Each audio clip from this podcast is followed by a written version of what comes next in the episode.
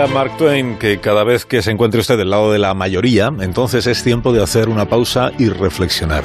También dijo en alguna ocasión que hay tres clases de mentiras. La mentira a secas, la maldita mentira y las estadísticas. Hoy en Historia de con Javier Cancho, historia de un escritor.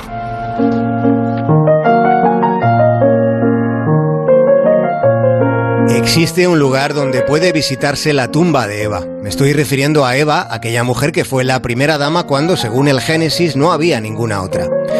Pensándolo bien, si hubiera sido Eva quien hubiera escrito el libro del Génesis, tal vez le habría dado por aclarar que ella no nació de ninguna costilla, ni se comió ninguna manzana que le hubiera dado una serpiente.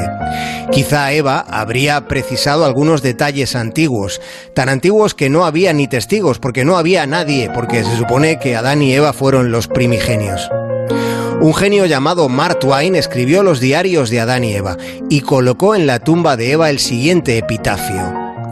Donde quiera que ella estuviera, allí se hallaba el paraíso.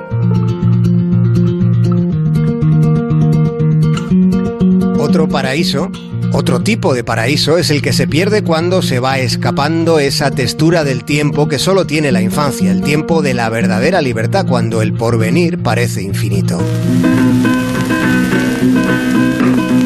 Ese es el tiempo narrado por Mark Twain en las aventuras de Tom Sawyer, Twain es el padre de Tom Sawyer y de Huckleberry Finn. Sobre uno de aquellos muchachos dijo Hemingway que toda la literatura estadounidense toda proviene de ese libro donde se cuentan las aventuras de Huckleberry Finn. De modo que podría decirse que Mark Twain fue el primer gran escritor norteamericano. Un escritor que aún hoy hace de guía, a pesar de estar muerto, él, Mark Twain, puede guiarnos todavía por las brumosas nieblas del Mississippi, allá donde se podía ser intrépido. Para que quede claro. Se acabaron las islas desiertas. Los cementerios, las tabernas, las casas embrujadas y las cuevas.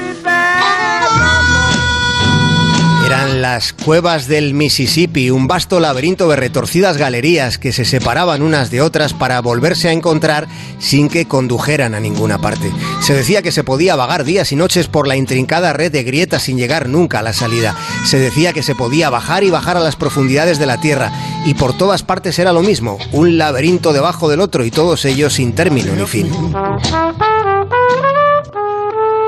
Se cuenta que en una ocasión un tipo a quien Mark Twain consideraba un tiburón de los negocios se creyó en la necesidad de decirle al escritor, antes de mi muerte pienso hacer peregrinación a Tierra Santa, quiero subir a lo alto del monte Sinaí para leer allí en voz alta los diez mandamientos. Podría hacer usted una cosa todavía mejor, replicó Mark Twain. Podría quedarse en su casa de Boston y empezar a cumplirlos.